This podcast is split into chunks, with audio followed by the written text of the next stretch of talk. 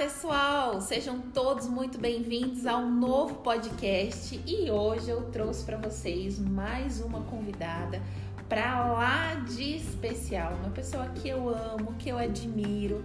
Já até compartilhei com alguns colegas que o maior sonho da minha vida era trabalhar com essa médica. E hoje, gente, eu trouxe para vocês essa médica tão querida. Ela é geriatra, paliativista de alma, de essência e ela vai se apresentar para vocês e vai compartilhar várias coisas bem legais aqui para vocês. Tudo bem, doutora Ariane Carmelim? Muito boa tarde. Primeiramente, muitíssimo obrigada por ter aceito o convite. Fale aqui, por favor, para os meus amigos, quem é essa médica que encanta por onde passa? Obrigada, Vanessa, pela, pela apresentação, mas não sei se eu sou tudo isso, não, mas muito obrigada, né? Primeira coisa, obrigada por me convidar aí para participar do podcast. Eu sempre quis participar de um podcast, tá? Eu acho super legal, eu, eu, eu, eu escuto muitos, eu acho que é uma maneira bem interessante, né, da gente passar o tempo, se informar, né? E é bem isso que a Vanessa falou. Então, eu sou médica geriatra e eu tenho o prazer aqui de dividir o espaço aqui do Instituto Vitalis com a Vanessa, aqui na nossa cidade, né? Que é uma cidade pequena aqui do interior, mas que a gente tem conseguido é, é, atuar, eu acho, de uma maneira bem legal, né? E, bom, a minha formação, eu fiz minha formação toda em Botucatu pela Unesp, né? Que é uma, uma, uma universidade da qual eu tenho muito orgulho, que eu tenho uma, tive uma forma, oportunidade de ter uma formação muito humana, né? E me, me, me fez, assim, se interessar, fez com que eu me interessasse é, pelo idoso, consequentemente pelos cuidados paliativos, né? Também por gostar de uma vida tranquila, do interior, né? E então eu fiz toda a minha formação em Botucatu. Fiz a faculdade, a graduação, depois fiz residência em clínica médica geral, uh, depois fiz a residência em geriatria, depois também tive a oportunidade de fazer mestrado na mesma área e hoje uh, sempre tive vontade de atuar dentro da minha cidade, então uh, consultório particular, atendo muitos pacientes é, em regime domiciliar também. Não temos ainda um home care, né, Van? Então, atendo os pacientes de uma maneira relativamente solitária, né? Não, não, não tenho ainda equipe, quem sabe um dia, né? E eu também tenho a oportunidade de dar aula numa universidade particular aqui na cidade de Bauru. Então, tô aí nesse dentro da assistência e também tô um pouco dentro da área acadêmica, que são as minhas duas paixões aí. Muito top. Doutora Ariane, idosos no século XXI, em que ponto estamos?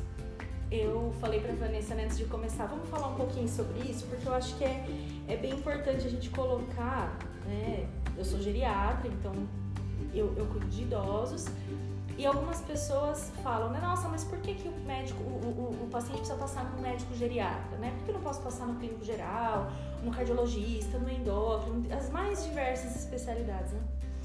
É, e eu também costumo falar para os alunos um pouco desse panorama do que está rolando. Né? A gente sabe que as pessoas estão. É, nós estamos tendo mais idosos do que antigamente. Nossa expectativa de vida aumentou. A gente no Brasil está passando por um processo de transição demográfica, que a gente chama, né? Então, antigamente, anos 30, anos 40, anos 50, no Brasil, nós tínhamos uma população muito jovem, então muitos nascimentos, uma população rural muito grande e poucos idosos. As pessoas morriam mais cedo, frequentemente por doenças infecto-contagiosas, então as pessoas morriam de tuberculose, de infecções e tudo mais. Com o avançar aí, né, do saneamento básico, as vacinas, o desenvolvimento é, é, econômico do Brasil também, que a gente vivenciou nos últimos, vamos dizer aí, 50 anos, né? Hoje a gente tem uma, uma expectativa de vida é, muito mais elevada. Podemos dizer aí que nos anos 40 as pessoas faleciam na média dos 40, 45 anos, hoje as pessoas estão chegando até os 79 anos muito bem. Né? Nós temos pacientes aí de 70, 80, 90, 100 anos, 105, meu paciente mais idoso tem 105 anos, né? E vivendo muito bem, né? Sendo produtivos, mas ao mesmo tempo é, é, vivendo com muitas doenças crônicas. Né? Então hoje, o que, que acontece? Falei desse processo de transição demográfica, né? Lá atrás as pessoas morriam por doenças infecto-contagiosas. o saneamento básico melhorou isso, os tratamentos melhoraram, as vacinas. Hoje a gente tem como primeiras causas de morte no Brasil as doenças crônicas, as doenças cardiovasculares, as neoplasias. E geralmente essas doenças, elas são doenças de longa uh, duração. Então essas pessoas precisam de um tratamento mais prolongado, elas usam mais o serviço de saúde. Então a gente chega lá na frente, né? Não é de uma maneira uniforme, há uma heterogeneidade muito grande entre os idosos, então há idosos de 100 anos sem nenhuma comorbidade, há idosos de 60, 70 anos com diversas necessidades.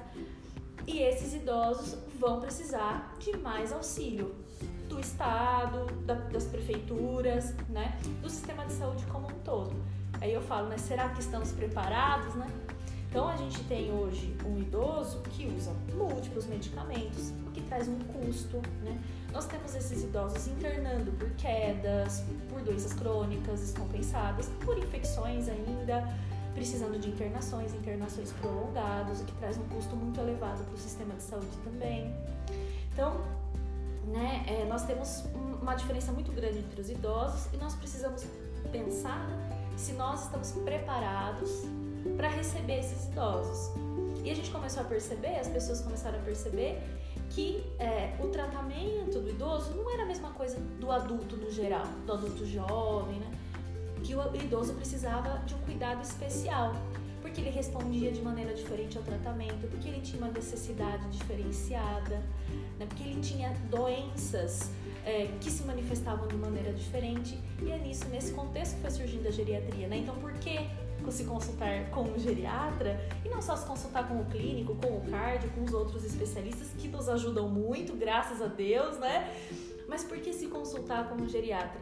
O geriatra tem essa visão. Então, ele tem essa visão epidemiológica, ele tem essa visão das alterações fisiológicas do envelhecimento, do que, que a senescência traz. Então, essa visão do geriatra, que em geral é uma visão integral, holística, é muito diferente.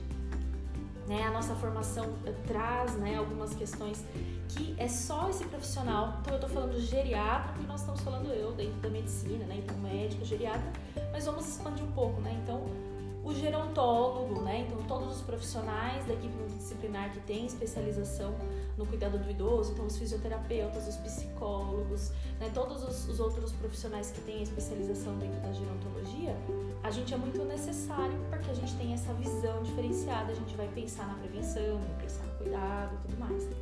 Então, dentro desse contexto novo que a gente vive, e o Brasil está numa, numa questão de transição demográfica, como eu te falei, em que a proporção de idosos que a gente tem né, na, na, na, na população hoje está muito parecida com outros países, com a de outros países desenvolvidos. Né? Então a gente, por isso que a gente tem discutido muito, né? Previdência, né? O que está acontecendo lá, lá, na Europa? Muitos países lá da Europa têm poucos jovens, ninguém mais quer ter filho, muitos filhos, né? Ninguém quer ter, ter tantos filhos e as pessoas estão vivendo muito mais quem é que vai trabalhar, né? Quem que é a população economicamente ativa ali, né? Então, é, esses países já estão se, se é, elaborando aí novas políticas, já estão se preparando para dar um cuidado diferenciado para essa população, em termos econômicos, saúde, culturais, né? E nós estamos nesse processo no Brasil. Estamos um pouco atrasados. Dentro do Brasil, a geriatria é uma especialidade relativamente jovem, né? Bem jovem, né? Mas estamos chegando lá. Eu acho que é, as próprias pessoas estão se conscientizando, entendendo o que, que a geriatria, a gerontologia fazem, né? E é nesse contexto, né? Século XXI, onde estamos, né? Onde estamos? E que, que, qual é a cara do nosso idoso? O idoso não tem uma? Envelhecer é muito heterogêneo, nós, então existe uma chance de eu ter mais doenças, de eu ter maior vulnerabilidade, de eu precisar de mais medicamentos, mas não necessariamente. Né? Eu preciso ter essa visão. Qual é a necessidade do meu paciente idoso? Acho que é mais ou menos esse o, o caminho. Perfeito, já foi uma aula, hein, doutora? Eu aqui tô aprendendo sem piscar. Então vamos lá, doutora. Necessidades especiais dos idosos com relação aos cuidados da saúde. Ah, então. Existe alguma coisa diferente? É. Quais são essas necessidades? Então, isso que a gente estava falando, né? Então, continuando. O idoso é heterogêneo. Cada idoso precisa de uma necessidade diferenciada. E o que, que é, é, é importante a gente pensar? pensar. Então, consulta do geriatra, consulta do gerontólogo, de todo profissional que atende idoso, né? para o que, que eu preciso me atentar? Individualizar aquele paciente. Né? Então, aquele paciente precisa é, é, ser ouvido, né? eu preciso entender qual é a demanda inicial dele, eu preciso planejar o que é aceitável para aquele paciente ou não. Né? E eu preciso estudar muito, né? Então a gente que cuida de idoso, a gente precisa estudar muito, muito. É, é, especificamente quais são os, os cuidados é, mais é, necessários, né? Então dentro da geriatria a gente fala sobre, muito sobre as síndromes geriátricas. Então, o que é uma síndrome geriátrica? Dentro da medicina, a gente fala muito assim, ah, é uma síndrome febril, uma síndrome ictérica, uma síndrome... Né? Aqui o contexto é mais amplo. Então, quando eu falo síndrome geriátrica, eu não estou me referindo a doenças específicas. Eu estou pensando em doenças associadas com situações de saúde, associadas com condições de vulnerabilidade. Então, por exemplo, síndrome de fragilidade, quedas, polifarmácia, polimedicação, são síndromes, né? Síndrome de dor crônica, não são síndromes. Então, essas síndromes não podem passar em branco quando eu atendo um paciente idoso. Seja eu médico, enfermeiro, fisioterapeuta, qualquer profissional que lide com esse, com esse tipo de paciente. Então, eu preciso pensar na prevenção, eu preciso pensar no envelhecimento ativo, eu preciso pensar no risco desse paciente cair, eu preciso perceber se esse paciente não está usando um medicamento inapropriado, eu preciso ver se esse paciente não sofre nenhum tipo de violência, e violência essa pode ser física, psicológica, patrimonial, negligência. Eu preciso ver se esse paciente é feliz, né? Eu preciso ver se esse paciente tem um estímulo uh, cognitivo? Eu preciso ver se esse paciente é, tem dor, se ele responde a determinados medicamentos para dor, se ele faz algum tratamento, se é um tratamento farmacológico ou não. Então, todos esses cuidados específicos é o que todo paciente merece, né? Mas dentro do contexto idoso, isso é ainda mais especial. Então eu sempre falo assim, ó, para os meus alunos, né? Ali eu dou aula na faculdade de medicina e aí eu sempre falo para eles assim, aqui vai ter o clínico, aqui vai ter o ginecologista, vai ter o cirurgião é, vascular, vai ter o neurocirurgião, vai ter vamos, vamos ter diversos especialistas, né? E às vezes eu vou ter lá o ortopedista especialista em mão, né? A medicina está muito ramificada. Eu posso operar um paciente, fazer uma cirurgia brilhante, colocar uma prótese na horta do meu paciente de 20 mil reais, né? Uma prótese no quadril do meu paciente de 50 mil reais. Se esse paciente né, estiver na cama do hospital, tomando um medicamento inapropriado que deixe ele mais sonolento, que dê tontura, se ele tiver sob super, falta de supervisão, né? se ele estiver fazendo delírio, estiver confuso, ele vai se levantar, ele vai cair, ele pode ter uma fratura, essa fratura pode se complicar, esse paciente pode ter uma internação prolongada em UTI, pode até ir a óbito, e aí? E a prótese que eu coloquei? Então é obrigação de todos nós nos atentarmos para todas essas situações, porque se o neurocirurgião vai lá e olha só o cérebro, se o ortopedista vai lá e olha só o primeiro dedo da mão, ele vai perder esse paciente, ele não vai conseguir dar um cuidado integral. É lógico, né? Cada um dentro da sua especialidade. Eu não opero, graças a Deus, nunca gostei de centro cirúrgico, né? Eu respeito muito os meus colegas, então não há, né, claro, não há necessidade, né, né, é, esse profissional, esse cirurgião, por exemplo, ele não vai lá fazer uma avaliação geriátrica ampla, né? É, é, isso tudo bem, deixe para nós. Mas saber reconhecer alguns detalhes e ter essa visão do todo é obrigação de todos nós. Né? Então a gente que cuida do idoso precisa ter atenção a todos esses detalhes. A geriatria é a especialidade das minúcias não pode ter pressa para atender idoso, tem que ter cuidado, tem que ter paciência. E não porque, ah, o idoso.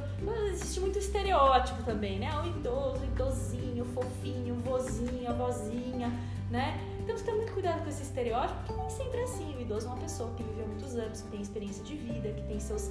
É, é, é, tem suas dores, tem seus problemas, né?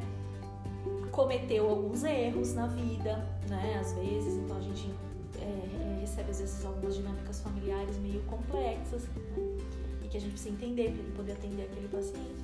Né? Então, não por isso, né? Não porque, ai, coitadinho, deveria jamais, né? Mas é porque a gente respeita o paciente, a gente tem que ter respeito à dignidade dele e, e cuidar de todos esses aspectos. Todo idoso merece esse cuidado integral. Segredo. Que é muito desafiador, né? Geriatria é extremamente desafiadora, mas é compensatória. É muito bom. Olha, eu achei fascinante, porque o segredo então permanece no olhar e na conduta holística, né? Perfeito. Uhum. Doutora, me diz uma coisa: há espaço para esteticista no cuidado do idoso? Olha, aí que tá, né? Eu, antes de eu conhecer a Vanessa, quando eu estava dentro da faculdade, fazendo residência tal, não vou mentir para vocês, tá? Eu não tive contato com ninguém da estética dentro do hospital. Depois acabei conhecendo o trabalho da Vanessa, é um trabalho muito especial, porque ela teve a oportunidade de é, é, trabalhar lá no hospital em que eu me formei, fiz residência tudo, né? Que é um hospital muito grande, então, né? É, eu fiquei sabendo do trabalho dela. Mas se você me perguntasse naquela época, eu ia falar, poxa, será, né? Principalmente no contexto hospitalar, porque quando a gente fala de estética, a gente pensa o quê? De fato, na estética que a gente fala, limpeza de pele, cabelo, né? Isso que a gente pensa. Né?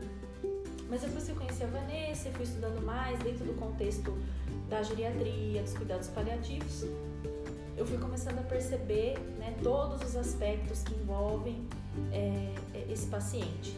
E cabe sim, né? Tanto essa estética pura, né? E se eu quiser fazer, se eu tiver 80 anos e eu quiser fazer uma limpeza de pele, né? E se eu quiser fazer um tratamento de cabelo? E se eu quiser. Então, existe. E além disso, para muito além disso, há espaço para todas essas outras é, atividades que vocês dentro da estética exercem, né? E que trazem muito bem-estar. Então, quando a gente fala, a gente falou até agora aqui de atenção aos detalhes, visão integral, holística, paciente no centro do cuidado, papapá, todas essas profissionais, em especial os profissionais que têm treinamento para isso, né? Podem e devem contribuir muito para o cuidado desse paciente. Então, eu acredito muito, é, como eu falei para vocês no começo, né? Eu atendo muito solitário, de uma maneira muito solitária, né? Então, é, eu tenho, graças a Deus, eu tenho aqui alguns colegas, então nós trocamos muitas figurinhas, né? Mas eu não tenho uma equipe multidisciplinar minha. Mas dentro da geriatria a gente não consegue trabalhar só. Então, o, o meu paciente geralmente sai com prescrição do, de procurar o fisioterapeuta, a psicólogo, a nutricionista, né? E eu e a Vanessa, a gente tem alguns pacientes em comum. E, e, então, dentro desse contexto, o geriatra precisa trabalhar dentro de uma equipe multidisciplinar. Eu acho que você pode falar até melhor, né? É, cabe sim todo esse tratamento, cabe sim essa visão que vocês trazem. E para muito além dessa estética é, antiga, né? essa visão antiga que se tem né? da estética. É, a doutora colocou perfeitamente. A gente tem ainda aquelas pessoas, a, a, aquela cliente ali, seus 30, 40 anos, que é super vaidosa, ela ama fazer atividade física, frequentar salão de beleza, fazer aquelas unhas diferentes, enfim. E elas vão envelhecer e não é porque envelheceram que vão perder essa vaidade, já tá na essência dela. E aí tudo bem, é bacana, é, sal, é sadio, é extremamente saudável que ela permaneça, que ela cultive isso porque faz parte da sua identidade. Então, ir lá, manter as unhas, a limpeza de pele, algo que estimula um bom colágeno, os peelings da vida. A gente tem esses vozinhos que continuam com essa preocupação. A estética paliativa vem com uma abordagem mais terapêutica, mais bem-estar que casa também perfeitamente com a proposta da geriatria. Os pacientes sofrem muitos efeitos colaterais na pele pelo processo de envelhecimento. O que indicar para esses é, pacientes usar na pele? Não é um Monange que vai resolver, né? Como nós já tínhamos na, na TV, não é porque a Xuxa passava lá no comercial usando Monange que a gente pode orientar o paciente usar Monange, porque não vai resolver, né, gente? Tô falando assim de uma maneira bem simples, porque olha, a Xuxa usa Monange, passa Monange, não, não vai dar certo na pele daquele paciente. Então existem princípios ativos específicos, uma base vegetal específica para cuidar, para reparar a pele desse paciente, porque uma pele ali com uma xerose cutânea, né, doutora, a senhora sabe melhor do que eu, pode desenvolver, desencadear vários outros problemas naquele paciente. Eu tenho que lembrar que a pele é o manto de proteção, o maior órgão do corpo humano, é o meu manto de proteção, então aquilo precisa ser cuidado e restaurado. Fora isso, as técnicas de massagem que melhora na depressão do idoso, nas, na solidão do idoso, nas tristezas, é, que eles trazem muito disso, né, doutora? Na dor do paciente, o paciente também sofre de muitas dores físicas. Além disso, diversos pacientes, pela sua medicação ou por alguma evolução da doença crônica, vão desencadeando um, um edema, em alguns momentos até um linfedema.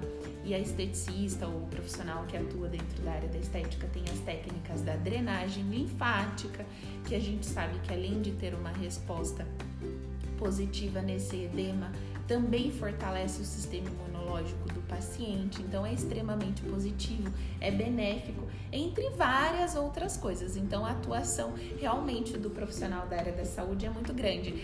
Antes de fazer estética paliativa, o meu público maior sempre foi idoso, eu sempre fui conhecida como esteticista é, dos idosos. E antes da pandemia, vinha um grupo de, de Botucatu para cá, elas vinham sempre em quatro vovós toda quinta-feira, duas horas da tarde. Isso por 10 anos. 10 anos. As quatro amigas.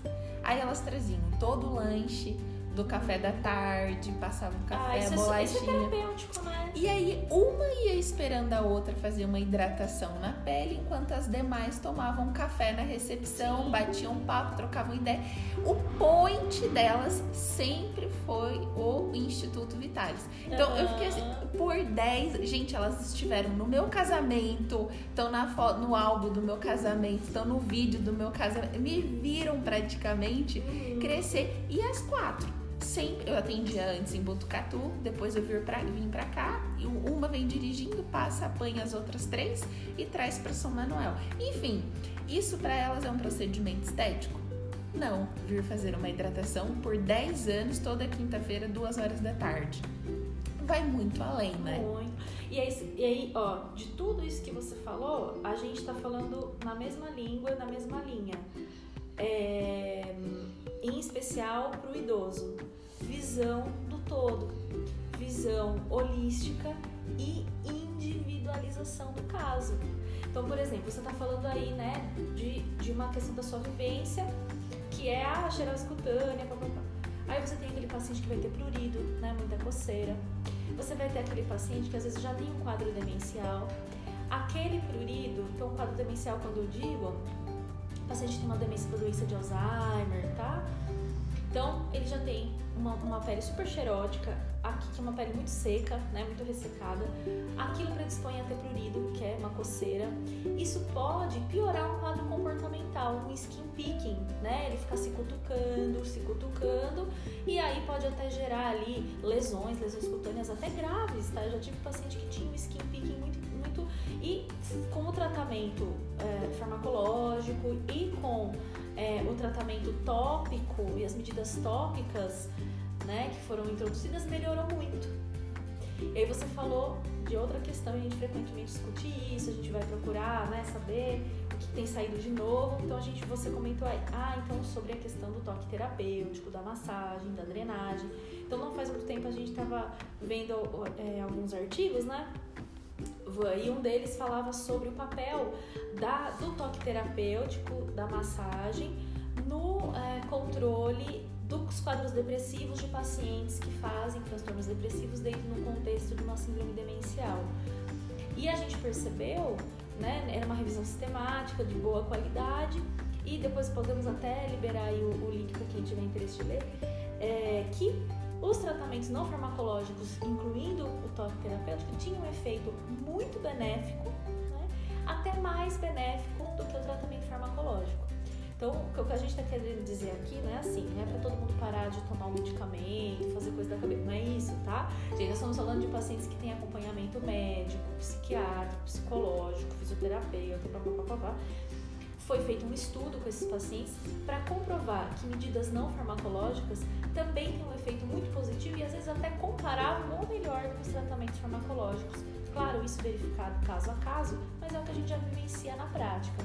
Então, é lógico, eu não posso falar né, a minha experiência, tudo é medicina baseada em evidências, né, pessoal? Mas é, é, a ciência está nos mostrando aquilo que a gente já suspeitava, né? Então, que alguns tratamentos não farmacológicos que muitas de vocês que são esteticistas, acho que é o seu público, né?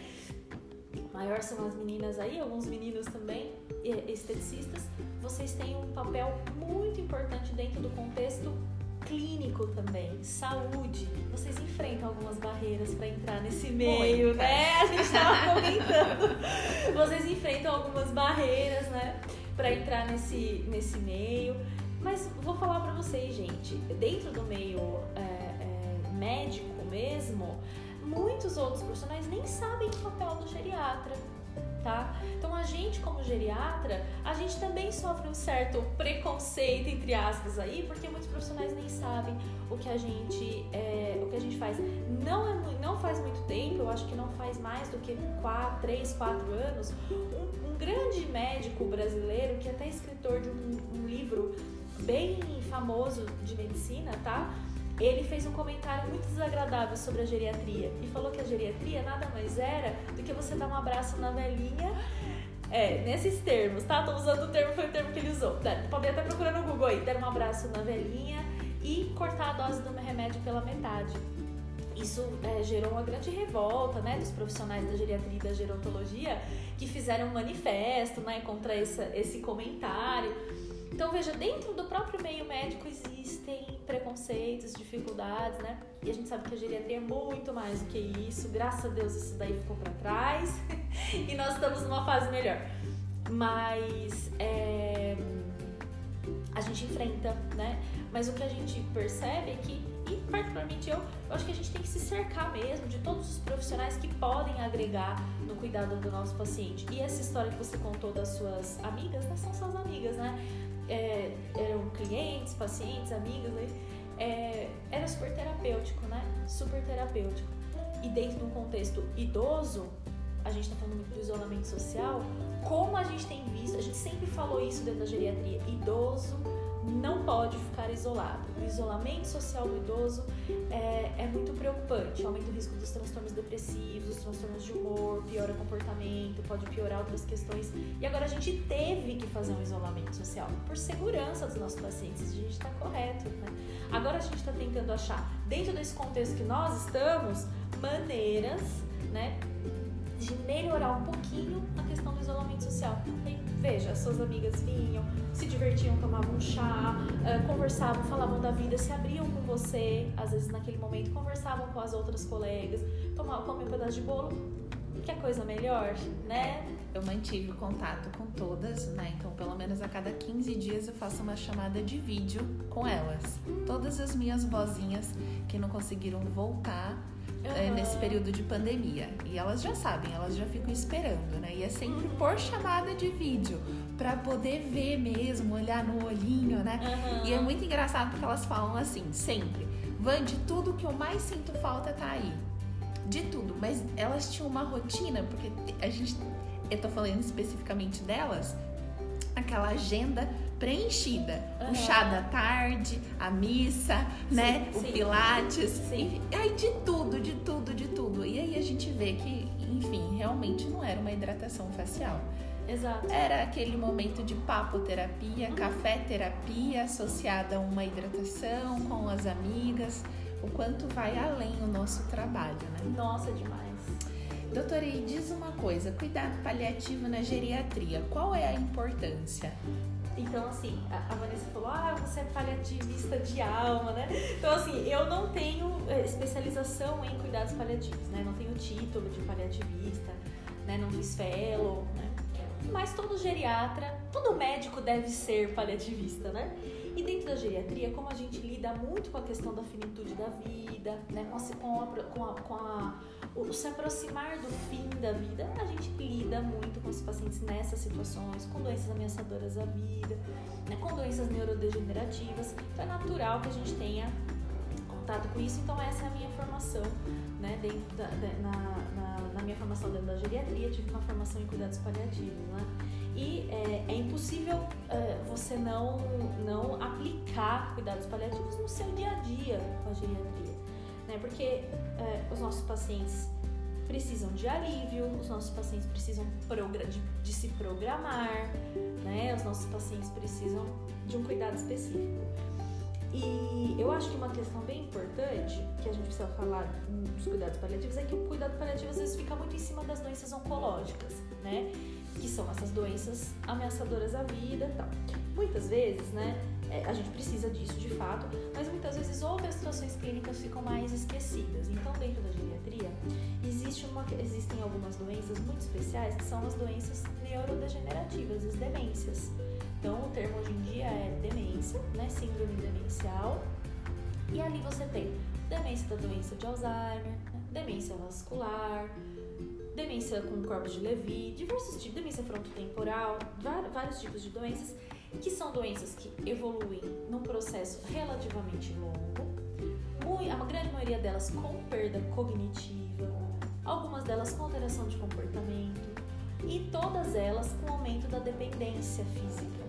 Né? O paciente vai ficando cada vez mais dependente, precisando de ajuda para fazer as coisas, precisando de ajuda para é, é, fazer aquilo que fazia sozinho até chegar ao ponto, muitas vezes, de precisar de ajuda para tudo, né? Inclusive para comer, usar o banheiro, ficar acamado.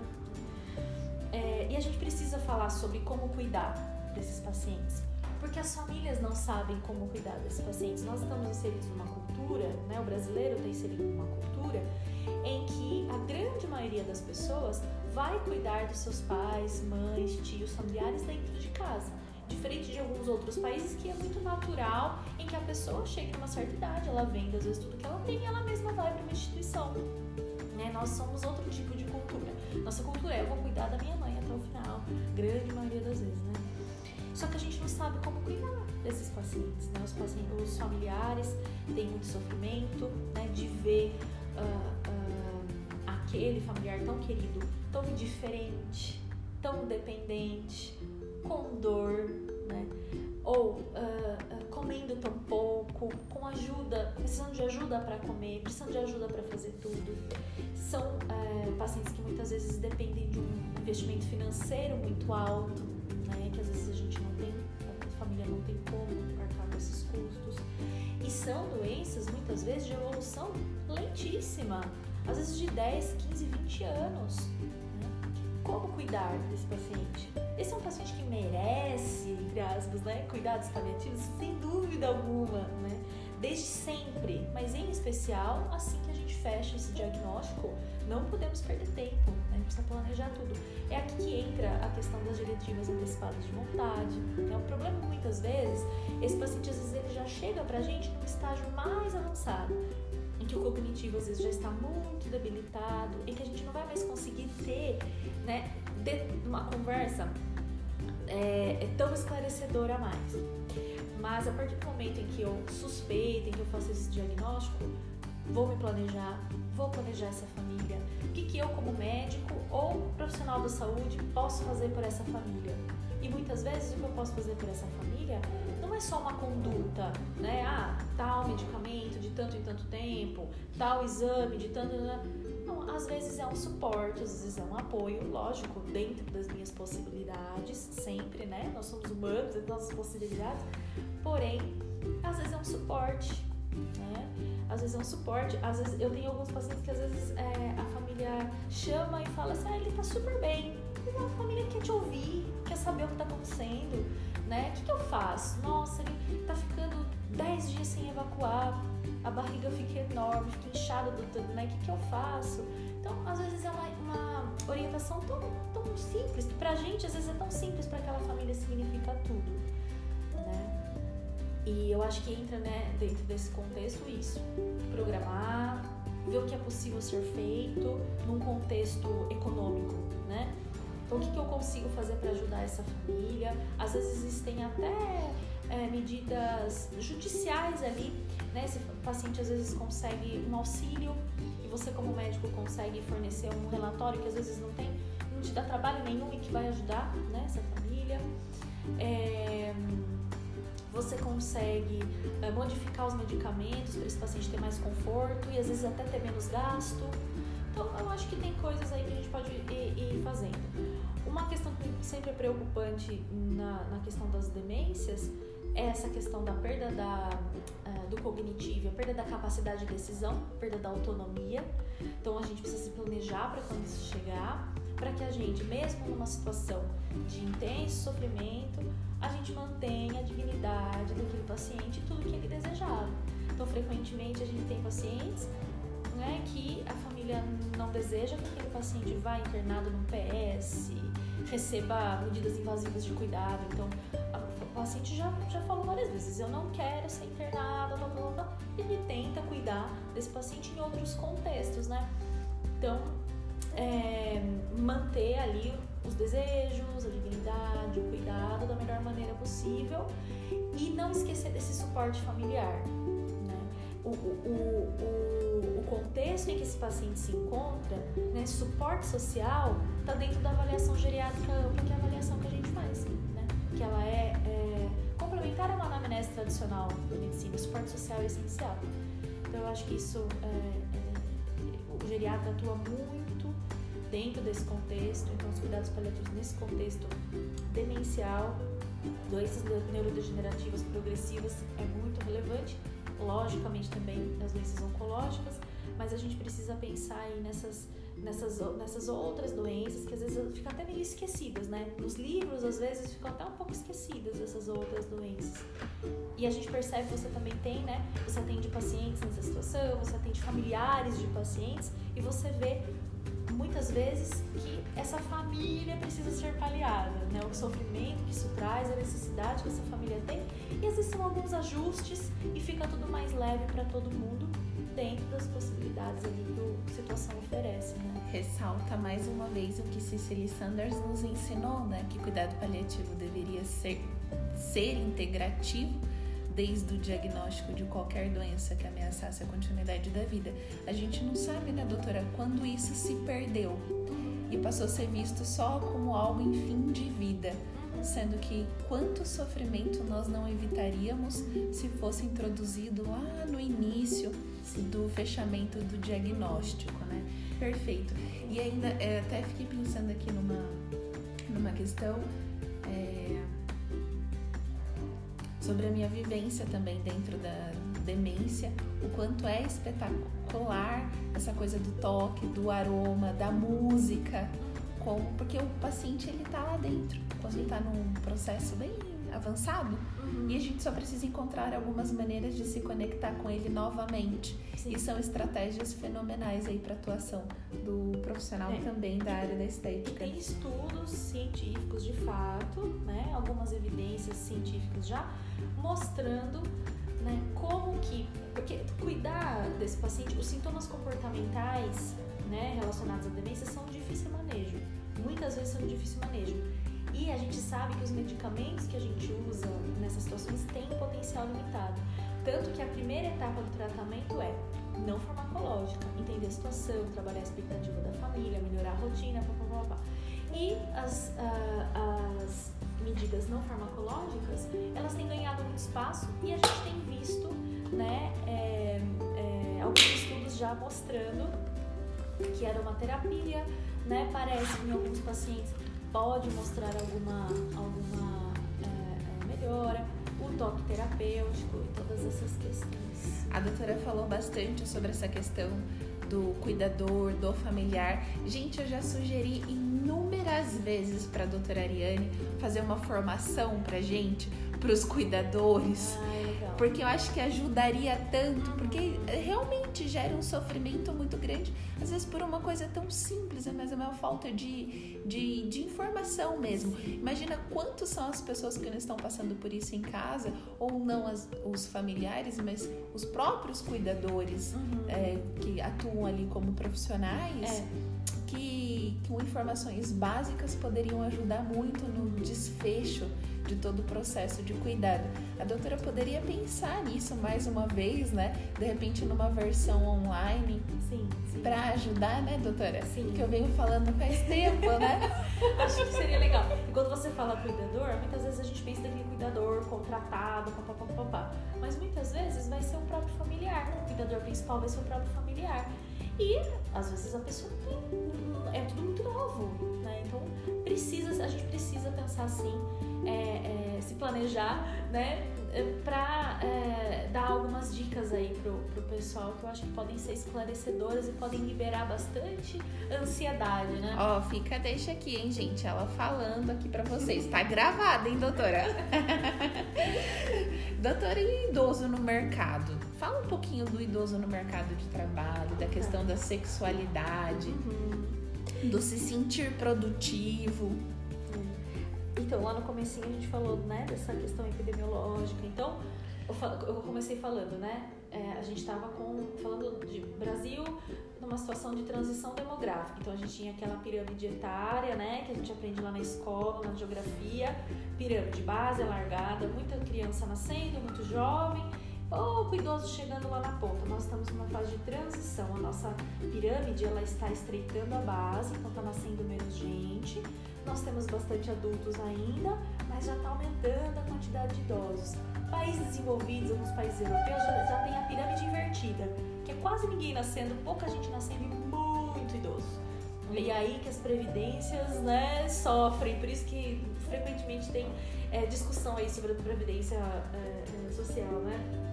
Quem vai trabalhar né, para sustentar? Quem vai pagar a aposentador, nossa aposentadoria no futuro? Né? Vamos ver o que vai acontecer, né? E é, é, a, gente, a gente, essa discussão aí ficou quente, né, um tempo aí com a questão da reforma da Previdência, né? Não vamos entrar nesse tema, né, polêmico, mas é, a gente tem que pensar numa situação aqui, né? Muitos dos nossos idosos chegam lá na frente e não conseguiram se aposentar, trabalharam de maneira informal, Muitos idosos são os responsáveis, muitas vezes, por ser o provedor daquela família. Então, a gente tem visto muito idoso trabalhando ainda, tá? Precisando trabalhar para conseguir sustentar uma família, né? Ao mesmo tempo, que pode ser muito difícil, às vezes eu tenho idoso que não teria condições clínicas, né, que precisaria descansar e não consegue, porque precisa trabalhar, não conseguiu se aposentar né, formalmente. Ao mesmo tempo, né? A gente também vai ter aquele idoso que chegou lá com seus 60, 70 anos está muito bem obrigado e quer se sentir produtivo e quer produzir. Né? É, é... E nós temos uma coisa bem estereotipada, né? Que ah, o idoso tem que descansar. Peraí, né? Poxa, eu cheguei aqui, eu tenho 70 anos, eu estou muito bem, eu quero descansar, eu quero abrir um próprio negócio, eu quero investir meu dinheiro, eu quero viajar, eu quero fazer coisas, né? O idoso nunca foi interessante em termos financeiros, né? O idoso só passou a ser interessante, começou a aparecer aí, ai, a terceira idade. Por que começou a se usar esse eufemismo, né? Terceira idade?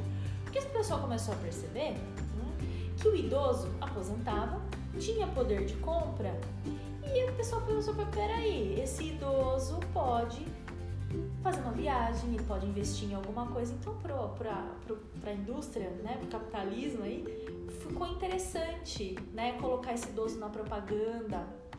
Né? É, então, por isso que se usa esse eufemismo, né, terceira idade, não se fala mais tanto o velho, né? porque é, para ficar uma coisa mais light, né? Mas é, o idoso não é interessante para a indústria. O idoso custa dinheiro, ele usa mais o sistema de saúde, ele toma mais medicamentos, mas para quem, para a indústria farmacêutica é interessante eu colocar o meu remédio com preço lá no alto, para o meu idoso também comprar, né?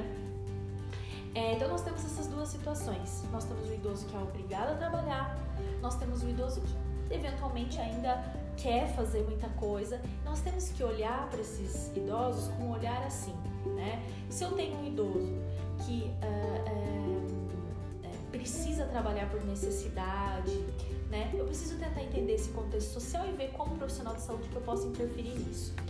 E todos nós, todos nós como sociedade, nós precisamos parar de estereotipar né, essa terceira idade como uma pessoa que não serve mais para ninguém, né? Então o idoso ele serve para descansar e para nada. Não, o idoso ele é uma pessoa que tem experiência de vida, tem ensinamentos, que tem formação. Então esse idoso pode sim trabalhar, né? Muitos de nós vamos enfrentar dificuldades para trabalhar quando a gente tiver uma, então no meio, uma idade mais avançada, então no meio corporativo, às vezes um cara vai lá, ele é demitido aos 50, 55 anos, e aí vai ser muito difícil ele ser contratado por uma empresa moderninha, tal, não vai querer um menino de 20 anos, né? Que até muitas vezes vai ser, vai aceitar ser contratado por um, um salário mais baixo, né? Então, é, nós enfrentamos sim alguns estereótipos, nós enfrentamos problemas previdenciários e a gente precisa parar para pensar nisso também. Eu acho que uma maneira é a gente começar de fato a enxergar esses pacientes como pessoas ainda produtivas e capazes. A gente não pode enxergar o nosso paciente idoso como pessoa incapaz, como ai, um coitadinho, uma judiação, de maneira nenhuma, né? Dentro do contexto de cada um, nós podemos sim, né, encontrar aí é, incentivar os nossos pacientes a produzirem sim, senhor. Entra também a questão da sexualidade. Né? Então, muitos é, pacientes estão uh, acabaram, por exemplo, ficando viúvos ou se divorciando ou se encontrando sexualmente com uma idade mais avançada. E a gente precisa, dentro da nossa consulta, por exemplo, abrir espaço para isso. Então, acabou aquela história, eu falo sempre os alunos isso, acabou aquela história de eu olhar aquela idosa, cabelinho de algodão, branquinho, e falar, ah, essa senhora não transa, né? Não é bem assim. Então, essa senhora teve relação, pode ainda ter relação. Será que ela está usando um preservativo? Será que ela está se protegendo? Né? Então, será que ela se sente à vontade com o marido para fazer ainda, para ter relação, né? para ter uma relação sexual? Espaço na nossa consulta, tem que ter espaço na nossa consulta. Às vezes não é na primeira vez, né? Isso demanda um vínculo, você sabe, né? Dentro lá da sua sala, muitos pacientes vão se abrir com você, né? Questões super privadas. Às vezes não é na primeira vez, mas a gente tem que se abrir para essas demandas, tá? Então a demanda uh, uh, sexualidade é muito importante também. Eu falei da questão do, da proteção porque o idoso muitas vezes vem de uma geração em que não se falava sobre preservativos, não se falava quase sobre infecções sexualmente transmissíveis e elas estão aí. Né? Então a gente precisa conversar sobre isso para proteger os nossos pacientes e incentivá-los a viver em sua plenitude aí, e, e, e, isso envolve muitas questões de sexualidade. A gente tem que, como médico também, profissional de saúde, nos é, despir dos nossos preconceitos, nosso julgamento de valor né, para cuidar desse paciente da melhor forma possível e levar assim em conta essas situações. Perfeito. Doutora, para a gente encerrar, tenho aqui uma pergunta bem polêmica. Envelhecer é uma doença? A gente estava conversando sobre isso agora, né, Eva? Então eu achei interessante, é, seria interessante a gente falar sobre isso. Então, assim, é, existe um processo de senescência, né, que é o envelhecer, que vai ocorrer com todos nós. Só não uh, envelhece quem morre jovem. Né? Esse processo de senescência traz algumas alterações fisiológicas do envelhecimento. Então, vão aparecer as rugas, né? O meu coração, quando eu tiver 80 anos, ele vai ser um coração de 80 anos, eu vou ter um rim de 80 anos. Então, nós vamos ter algumas alterações é, é, é, naturais do envelhecer que fazem com que é, eu fique um pouco mais vulnerável a ter alterações clínicas e ter algumas doenças, tá? Porém, eu consigo, dentro das minhas condições clínicas ali, ter uma vida saudável, ter uma vida feliz, ter uma vida produtiva e por aí vai. A gente enxerga com muita preocupação essa demonização do envelhecimento, né? Então as dermatologistas muitas vezes aí você vai na dermatologista para ver uma lesão cutânea e você sai lá dentro do consultório sabendo que você podia ficar muito melhor se você fizesse um botox aqui, um botox aqui ao lado, né? Então, muito cuidado. O botox preventivo, né? Mocinhas de 17, 18, 19 anos, sei lá, fazendo procedimentos estéticos, cirúrgicos, ah, para evitar o envelhecimento. Eu enxergo isso com muita preocupação. Isso é uma questão aí, ó, filosófica, né? A gente ficaria até amanhã discutindo aí isso, né? eu acho que a gente não tem que evitar o envelhecimento. Eu acho que a gente tem que viver todas as fases da nossa vida da melhor maneira possível, da maneira mais plena possível. Né? E se o tempo me trouxer algumas alterações clínicas ou algumas ruguinhas, né? É, acho que é natural. E lógico, né? Vamos tentar envelhecer da melhor forma possível. Então, uh, eu posso fazer os meus procedimentos, né? Eu posso. Eu tô sendo ousada em falar sobre isso aqui para as esteticistas, tô sendo ousada. Mas eu acho que a gente. É, você é uma pessoa muito é, é, centrada, né? Então eu acho que você vai me entender quando eu falo assim, vamos fazer o procedimento para eu me sentir bem, não necessariamente para me encaixar num padrão, né? Esse é o intuito que eu tô querendo dizer. E o envelhecer não, envelhecer não é doença, né? O envelhecimento traz alterações que predispõem, né? É, a, a que eu apresente algumas situações clínicas, não necessariamente elas vão ser patológicas. E essa discussão tem tá, muito uh, na moda aí, porque agora para o ano de 2022 vai sair o novo CID, o CID-11, que é a classificação internacional de doenças. Então, quando eu tenho uma doença, eu tenho um código, né? E esse código tem valores legais, jurídicos. Então, ele vai, por exemplo, você vai ter um atestado médico, você tá com uma gastrite, aí você é, tem que vir no seu atestado o seu CID. É isso. Então, essa classificação é um código. E esse CID-11 vai sair com o código da velhice. Então, a velhice interpretada como uma doença. E a gente que atua dentro, dentro da geriatria e da gerontologia tem enxergado isso com muita preocupação, porque a gente acha que isso vai trazer muitas questões. Primeiro, a questão estereótipo, né? Então, velhice é doença, né? Então fica definido velhice como doença, né? O que é muito sério, o que é muito grave. Segunda coisa, muito provavelmente as pessoas vão colocar lá o CID velhice e muito paciente não vai receber nem investigação para outras doenças, né? Isso é muito sério. Então a gente tem, tem lutado muito sobre essa questão do estereótipo. É, acho que é uma pena, tá? Acho que isso atende a muitos interesses que nem cabe a gente falar aqui, né? É, da própria indústria, da indústria farmacêutica, de muita coisa.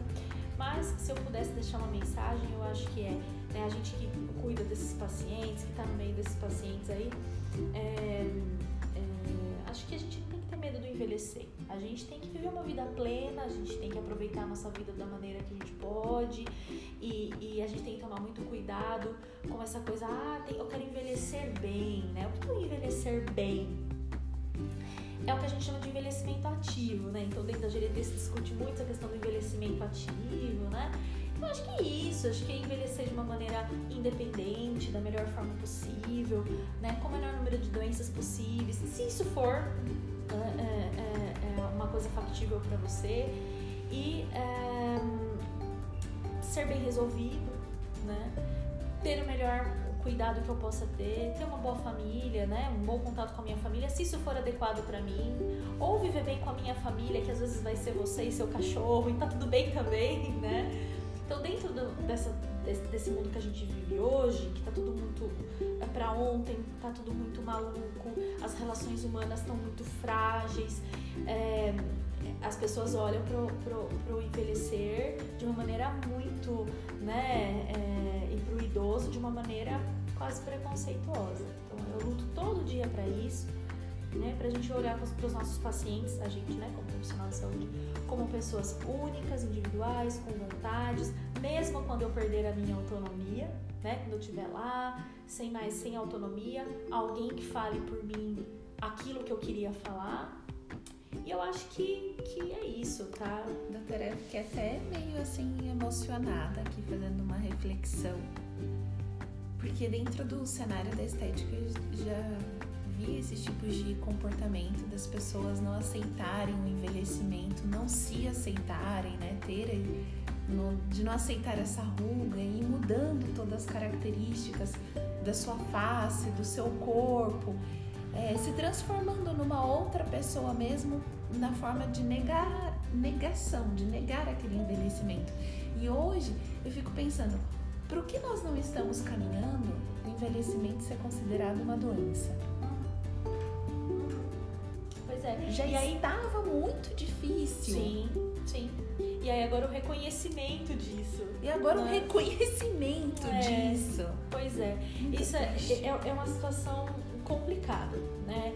Não, não acho adequado, particularmente não, não concordo, né? Mas eu acho que a gente dentro aí da nossa, da nossa. Eu acho que a gente, né, é, o que a gente faz já, já é uma coisa diferente do que é o feito por aí. Eu, acho, eu, eu sinto às vezes que a gente está remando contra a maré. Né? Então a gente dentro do contexto aqui dos nossos colegas, do, do, de você pode entrar no, no Instagram e você vai procurar muitos perfis médicos maravilhosos, mas vocês vão encontrar também muita porcaria por aí de mensagens uh, ruins que são passadas para os pacientes, de uma medicina imediatista, de uma medicina cheia de exame, de uma medicina que não olha o paciente como um todo, que não coloca o paciente no centro do cuidado, que não que, que perdeu essa coisa humana de você colocar o paciente sentado no seu consultório e ouvir o que ele tem a dizer isso se perdeu, né? Isso se perdeu. Então a gente tá remando contra a maré. Nós vamos continuar remando contra a maré, é. fazendo nosso trabalho de formiguinha, caso a caso, casos mais fáceis de resolver, casos mais desafiadores de serem resolvidos e vamos continuar fazendo aquilo que a gente gosta de fazer, né? É muito difícil, não é fácil. É, trabalhar na área da saúde envolve muitos desafios, em especial no momento que a gente está vivendo, mas é sim compensatório. A gente nunca para de estudar, a gente está sempre querendo saber uh, uh, o melhor caminho para cuidar do nosso paciente, em especial com os nossos idosos, né? E eu acho que assim, quando eu penso no que eu posso fazer, né? Tudo que eu faço dentro do meu consultório e tal, mas eu acho que um dos motivos também de eu, de eu querer estar envolvida né, com os meus alunos tal, é tentar explicar para esses jovens médicos em formação aí, né, plantar essa sementinha da geriatria, da gerontologia, de como cuidar desse paciente idoso e quem sabe um dia encontrar esse paciente aí, esse, esse médico aí que foi meu aluno atendendo num pronto-socorro e tendo um olhar né, diferente. Então, frequentemente, esses alunos que eu, que eu, que eu dou aula me mandam mensagem e falam: Nossa, professor, hoje eu atendi um paciente que é igualzinho aquilo que você falou e eu fiquei tão frustrado, mas aí eu fiz isso, isso, isso. Eu percebi que uma pequena, uma pequena parte ali do que eu pude fazer ainda como estudante foi interessante, vai ter um resultado bom. Então, acho que pronto, né? Eu acho que eu estou cumprindo o meu papel é, é, social. E quando eu saí, eu estudei numa universidade pública, e quando eu saí, eu falei, eu quero devolver para a sociedade aquilo que eu, é, é, a sociedade investiu em mim, né? Fazendo a minha assistência. Casinho por casinho, como eu falei, casos mais simples, casos mais desafiadores, mas tentando ao máximo aí fazer naquela, naquele contexto daquele paciente a vida dele um pouco melhor e agora também, né, aí que eu dou aula, tudo de repente na formação desses jovens médicos, quem sabe, né? Uma visão um pouquinho diferente, né? Pessoal, eu disse que vocês iam se encantar com a doutora Ariane Carmelin, né? Tenho certeza que vocês devem estar encantados, assim como eu. É uma honra trabalhar ao seu lado, doutora. Todo dia eu aprendo muito com a senhora, tenho a oportunidade de te olhar olho no olho, acompanhar os seus atendimentos, o quanto a senhora se dedica para aquele paciente, para os seus familiares. É uma honra. Quero te agradecer por me ensinar e me inspirar todas as manhãs. Quero te agradecer por esse podcast, porque foi maravilhoso. Eu que agradeço. Nossa, gente, eu é, desde o começo já estava predestinado a vir atender aqui, né, Van? Quando eu comecei a atender aqui na minha cidade, eu atendia num outro consultório. E na semana que eu comecei a atender no outro consultório, a Vanessa me mandou mensagem: Você não quer vir trabalhar com a gente? Eu falei: Ah, mas eu já estou começando em outro lugar. E depois, quando surgiu a oportunidade aqui no novo espaço dela para eu vir, foi super legal. Acho que foi uma super parceria. Acho que a gente ainda tem muito, né, pra crescer junto. Imagina, eu que agradeço tá? De, gente, vocês vão achar que eu sou o máximo, não sou não, tá? É, Tô fazendo sim. minha parte aqui, quietinha, mas eu que aprendo muito com vocês. Aqui tá a nossa secretária também, que é a nossa parceira, Tainá, que também, gente, é a melhor secretária paliativista do Brasil, porque ela atende ao telefone ela palia desde o primeiro momento, tá? É verdade. Escutativa. Muito, muito, muito. Agradecer aí a ajuda da Tainá. E eu que agradeço, nossa, a oportunidade de estar aqui com vocês, né? Eu que aprendo muito com você, nossa, sempre, sempre, sempre. Eu acho que todo profissional tem algo a nos oferecer e aprendo com a sua paciência, com o seu olhar, né? A gente tem alguns pacientes que a gente acompanha em conjunto aí, a gente troca as figurinhas, né? é, se emociona junto, dá risada junto também, que a gente também dá muita risada, que é muito bom. E muito obrigada, tô eu sempre à disposição. Eu que agradeço. Pessoal, um forte abraço, fiquem com Deus e bora, vamos paliar. Até o próximo encontro.